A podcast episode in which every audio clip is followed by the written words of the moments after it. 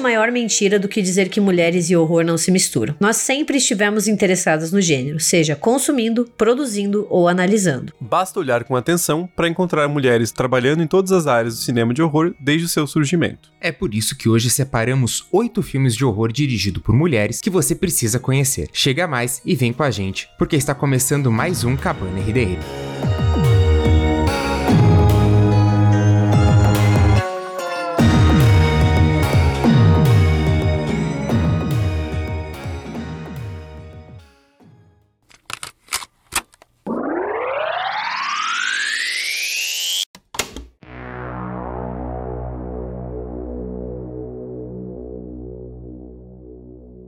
Fato que mulheres sempre consumiram cinema de horror, sempre produziram, roteirizaram e se envolveram com esses filmes. A gente trabalha em frente e atrás das câmeras faz muito tempo, e um bom exemplo disso é a Millicent Patrick, que criou o design do icônico monstro da Lagoa Negra lá da Universal na década de 50. A gente tem também as inúmeras rainhas do grito que povoam o horror desde o seu surgimento, e uma quantidade absurda de roteiristas, diretoras e produtoras. E além de tudo, hoje em dia existem muitas pesquisadoras e pesquisas também que mostram como mulheres estão envolvidas com o gênero e também como existem filmes que são direcionados por uma audiência feminina. E é por isso então que hoje a gente selecionou aqui oito filmes de horror que você precisa assistir e que foram dirigidos por mulheres.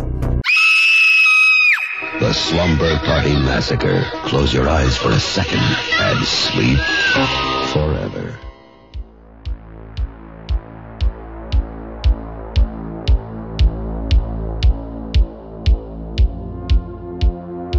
Começando, claro, com um bom e velho slasher, já conhecido da galera, que é o Slumber Party Massacre, também aqui no Brasil conhecido como O Massacre ou Slumber Party O Massacre. Na verdade, esse é uma trilogia e é a única franquia de slashers que foi dirigida só por mulheres. Os três filmes, o 1, o 2 e o 3, foram dirigidos por mulheres.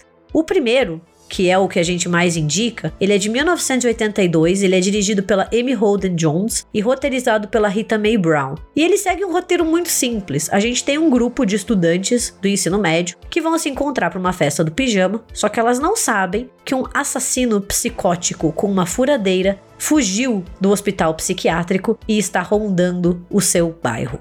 A gente já falou algumas vezes desse filme no RDMcast e eu adoro as descrições da Gabi porque dá uma, uma imagem muito boa do filme, da, da piração que tá na alma de, desse filme. É, ele, ele é muito divertido e a furadeira gigante é uma arma muito criativa, assim. Então, o, o, filme já tem um apelo visual, um apelo criativo muito grande. Ele foi pensado originalmente como uma paródia, então ele tem alguns tons cômicos e ele é bem debochado, então ele tira sarro de algumas questões dos slashers, ele tira sarro muito da ideia do olhar masculino da câmera, é muito divertido. E se você gosta de slasher, gostou de Slumber Party, segue e assiste o segundo, que é dirigido pela Deborah Brock, e o terceiro, que é dirigido pela Sally Madison, que daí eles são ainda mais galhofa e mais escrachados possível, vale muito a pena assistir. E se você gosta de slashers e quer escutar a gente comentando um pouco mais sobre o subgênero e também sobre Slumber Party, escuta o RDM 250, que é uma história do horror slasher que você vai gostar bastante, é uma história completa por esse subgênero que a gente ama tanto.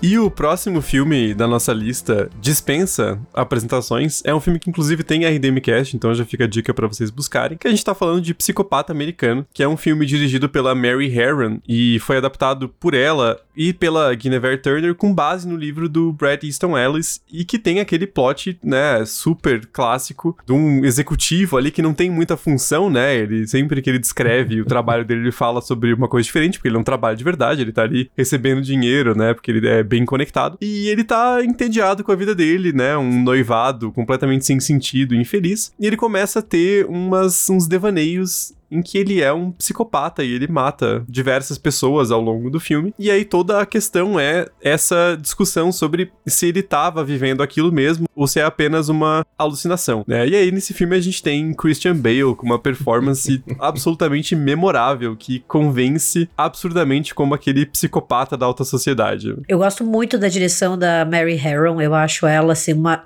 diretora fantástica. Ela conduz o filme muito bem, assim. Se você tiver interesse, procure as fotos dos bastidores, ela interagindo com o Christian Bale, é muito bacana. E esse filme, ele é muito bom. É um filme que eu aprendi a gostar com o tempo. Eu lembro que a primeira vez que eu assisti, uhum. achei mais ou menos. Hoje em dia é um dos meus favoritos. Eu acho ele muito sagaz nas suas críticas e ele cria esse vilão escroto que é o Patrick Bateman e toda essa crítica a consumismo, alta sociedade, a machismo é muito muito bacana assim, é um filme que vale a pena você assistir, prestar atenção porque ele tem sutilezas e não sutilezas que valem a assistida. E ele é recheado de cenas icônicas, né? Desde a rotina matinal do Patrick Bateman, ele se olhando no espelho enquanto tem ali a relação sexual e é uma perseguição com motosserra, né? Então você tem vários momentos muito icônicos pelado. e muito bem dirigidos. Pela... Uma perseguição de motosserra pelado. E como eu falei no início, caso vocês queiram uma visão um pouco mais aprofundada sobre o filme, a gente tem o RDMcast de número 233, que vai estar citado aqui na, na descrição, que é Psicopata Americano. Patrick Bateman virou presidente? então, se vocês querem saber qual é a lógica dessa pergunta, ouçam lá o RDMcast, que tá muito bacana, vale muito a pena.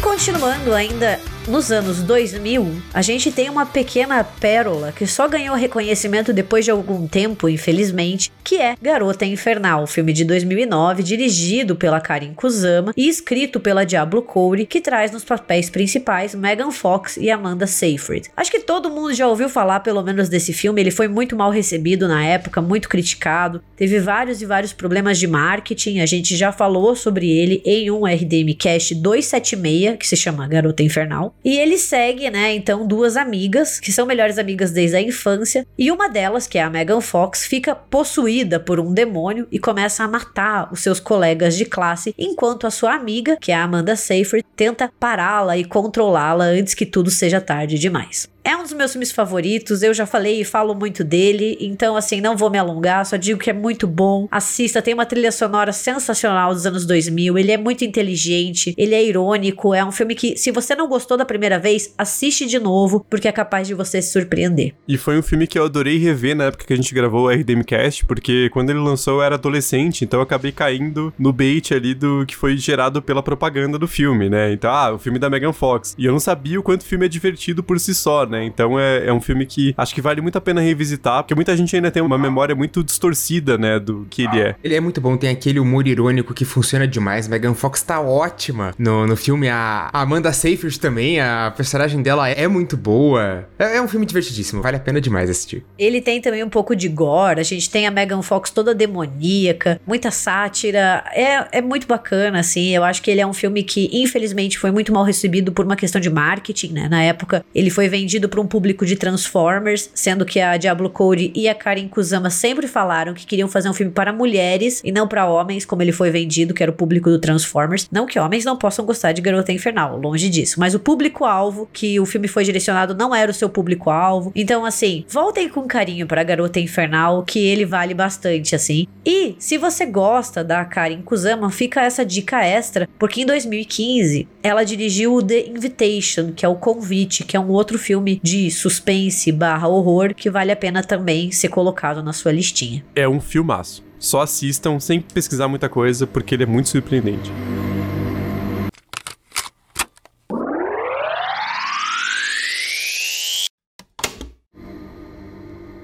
Bom, e agora a gente pula pra 2011, um filme dirigido pela Lynn Ramsey, que é Precisamos Falar sobre o Kevin, um filme sobre uma mãe que tá lidando com o fato de que seu filho tem um comportamento um pouquinho fora da curva, digamos, né? A progressão do filme é essa mulher que é interpretada pela Tilda Swinton, cada vez mais preocupada com uns comportamentos que o filme dela começa a exibir. E é muito legal que o Kevin, adolescente, é feito pelo Ezra Miller, né? E foi o filme que projetou ele, né? Essa capacidade dele de interpretar psicopata. Que hoje em dia a gente tá meio que descobrindo que era só ele mesmo, né?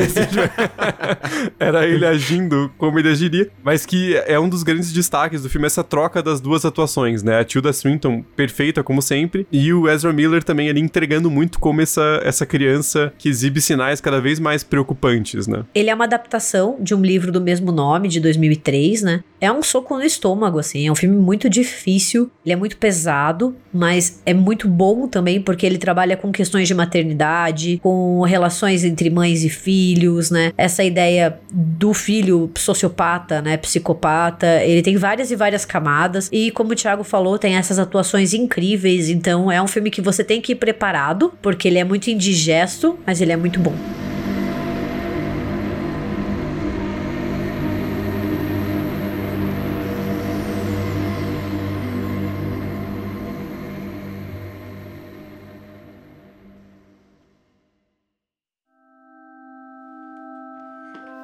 This? On the shelf. If it's in a word or it's in a look, you can't get rid of the Babadook. A rumbling sound, then three sharp knocks. Ba-ba-ba duk duk duk. That's when you'll know he's around.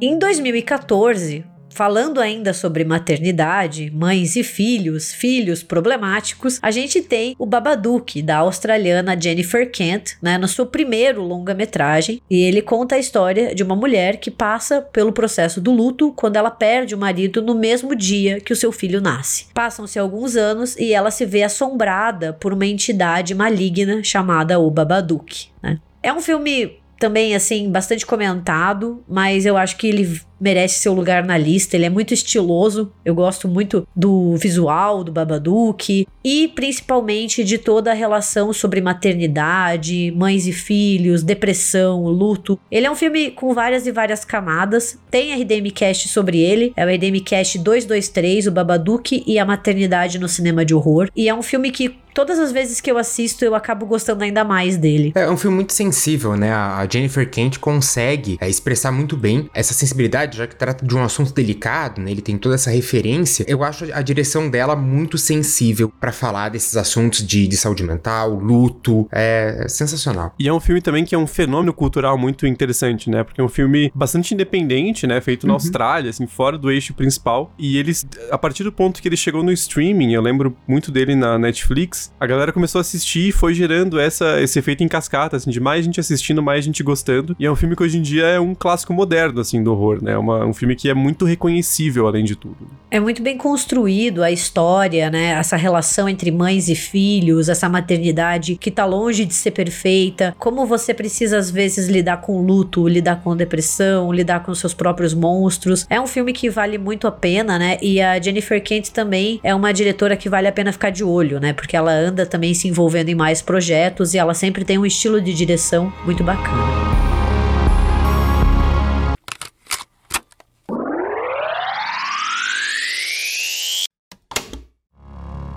E ainda permanecendo no ambiente do cinema independente, a gente tem um filme de 2019 que foi escrito e dirigido pela Rose Glass, que é Saint Maud, que é um filme muito legal que discute questões sobre religião, culpa, né? Ele acompanha uma enfermeira que tem uma coisa muito presente da culpa católica e ela se torna obcecada ali com uma, uma paciente dela, né, que tá em estágio terminal ali de, de uma doença e o filme inteiro se passa nessa perspectiva dentro da mente da personagem e também jogando essas questões ali do que é uma coisa psicológica, o que é um evento sobrenatural. É um filme bastante direto, bastante curto, né? Ele tem ali cerca de uma hora e vinte minutos e acho que vale muito a pena porque é uma premissa muito interessante que é muito bem trabalhada pela diretora. É um filme muito intenso, né? Ele trabalha com questões religiosas, culpa corporal, feminilidade, né? Essa relação de gênero com a religião também. E a atuação, assim, da personagem principal, que é a Murphy Clark, é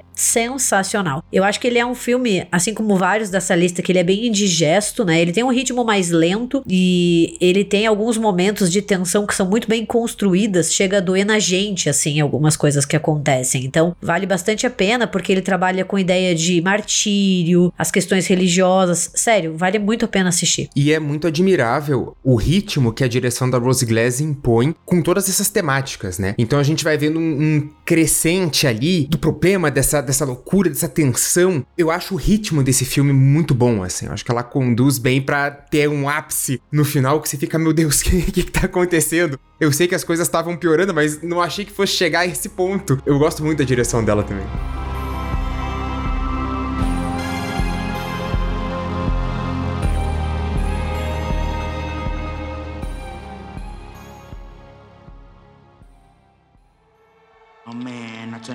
Around with the skeleton hand, yeah.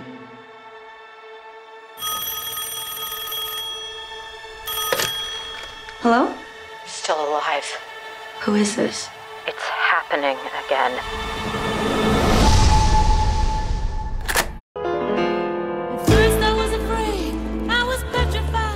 Agora a gente vai falar de uma série, é é toda uma trilogia baseada em livros do R.R. Stein. Rua do Medo foi dirigido pela Eve Janiak, que vai encampar essa trilogia, né, que tem como palco uma cidade, Shadyside, em Ohio, onde coisas muito estranhas acontecem, né? Ela é considerada a capital do assassinato, porque sempre tem algum caso de assassinato bastante macabro. E as pessoas da cidade relacionam isso a uma suposta maldição, né, que uma bruxa teria dado à cidade em 1666. A construção da trilogia foi muito interessante. A gente já falou isso outras vezes. Foi um grande evento, porque as pessoas se reuniram muito, né? Tava em meio à pandemia, as pessoas se reuniram. Se reuniram, mas as pessoas assistiram o filme juntas, cada um na sua casa, e foi uma experiência compartilhada coletivamente. Né? Então, o primeiro filme vai se passar em 94, vai apresentar os personagens. Segundo filme vai para 1978, que vai dar um pouco mais de profundidade para essa maldição. E o terceiro filme se divide, né, tanto em 94 e em 1666, para revelar o que que é essa bruxa, essa tal dessa maldição que todo mundo tava falando no primeiro filme. Rua do Medo é uma trilogia muito gostosa de assistir, assim. É bem aquela sensação de horror adolescente dos anos 90, que você se diverte, você sai realizado. É um fenômeno, assim. Vale muito a pena. Não é muito pesado, assim. Ele é um filme que flui bem. É, os três filmes fluem muito bem. Ele tem várias referências a slashers, a slashers dos anos 70, 80, 90. A trilha sonora é impecável. É muito, muito bacana. Os personagens são cativantes. Tem uma representação LGBTQIA+,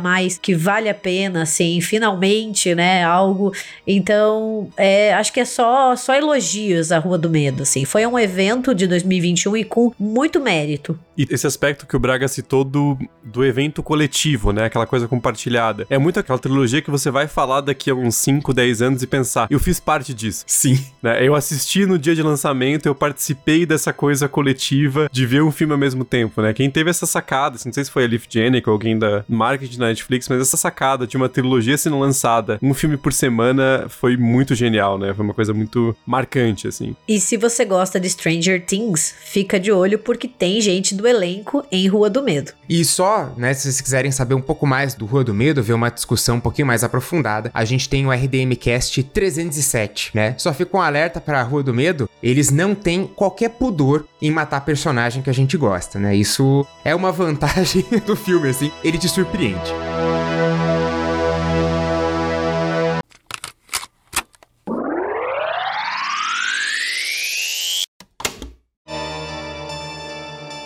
Mas vou passar ainda pro mesmo ano de 2021, mas para falar de um filme que não é do Jordan Peele, né? Porque apesar de ter sido vendido assim, Candyman tem a direção magistral da Nia da Costa. Ele vai pegar a história, né, de um filme dos anos 90, que também se chama Candyman. A gente é transportado para Chicago, um bairro chamado Cabin Green, que foi um bairro gentrificado, né? Ele agora é um bairro de luxo. E a gente vai acompanhar o Anthony, que é um artista plástico que quer trazer um pouco dessa história de Cabin Green, ele quer pegar um pouco dessa lenda do Candyman, que seria esse assassino com um gancho no lugar da mão, só que ele acaba se envolvendo um pouco demais com essa história e as coisas saem do seu controle, né? O sobrenatural começa a invadir a sua vida. Acho que Candyman é um filme que, além do roteiro ser muito bom, o que a gente mais lembra é a própria direção da Nia da Costa, né? Tem alguns frames específicos que são belíssimos e acabam ficando gravados na mente, né? Você lembra das cores que o filme usa, você lembra da cinematografia, a escolha de enquadramento, né? Um filme que visualmente ele é muito marcante, né? Então acho que o mérito da direção da Nia da Costa tá muito acima de qualquer questão narrativa, né? Ele, ele consegue ser muito impactante de fato. E uma coisa que ela consegue fazer muito bem nesse filme é reparar algumas questões do antigo, né, do original de 92, que não envelheceram tão bem, né? Então, assim, ela, ela consegue usar artifícios como as cenas dos teat do teatro de sombras, que é sensacional, assim. Então, é um filme que vale a pena ser assistido. E, e lembre o nome dela, é Nia da Costa, né? O filme é produzido pelo Jordan Peele, mas a direção é da Nia da Costa. E ela tem todo o mérito de fazer a gente tremer de medo em algumas cenas, tem partes bem amedrontadoras, e tudo isso, né, somado com uma bela maquiagem e excelentes atuações, né? Então é, é um filme imperdível, assim, um dos melhores de 2021, com certeza. E ainda tem uma pitadinha de body horror, pra quem gosta, assim, os fãs do Cronenberg vão gostar, assim, de um horror corporal de primeira. E para quem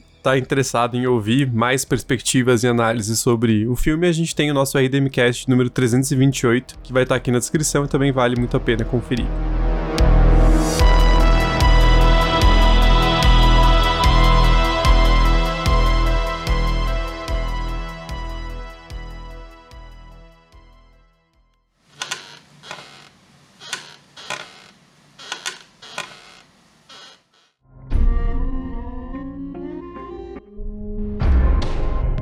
Claro que essa é só a pontinha do iceberg e existem muitos e muitos outros filmes de horror dirigidos, roteirizados e produzidos por mulheres. Essa foi uma pequena seleção que a gente fez baseada em alguns dos nossos gostos pessoais. Por isso mesmo, se você tiver interesse em um RDMcast inteirinho sobre o assunto, nos avise que a gente vai adorar falar sobre isso num episódio mais longo. É isso, até a próxima cabana. Não esqueça de apagar a luz e trancar a porta.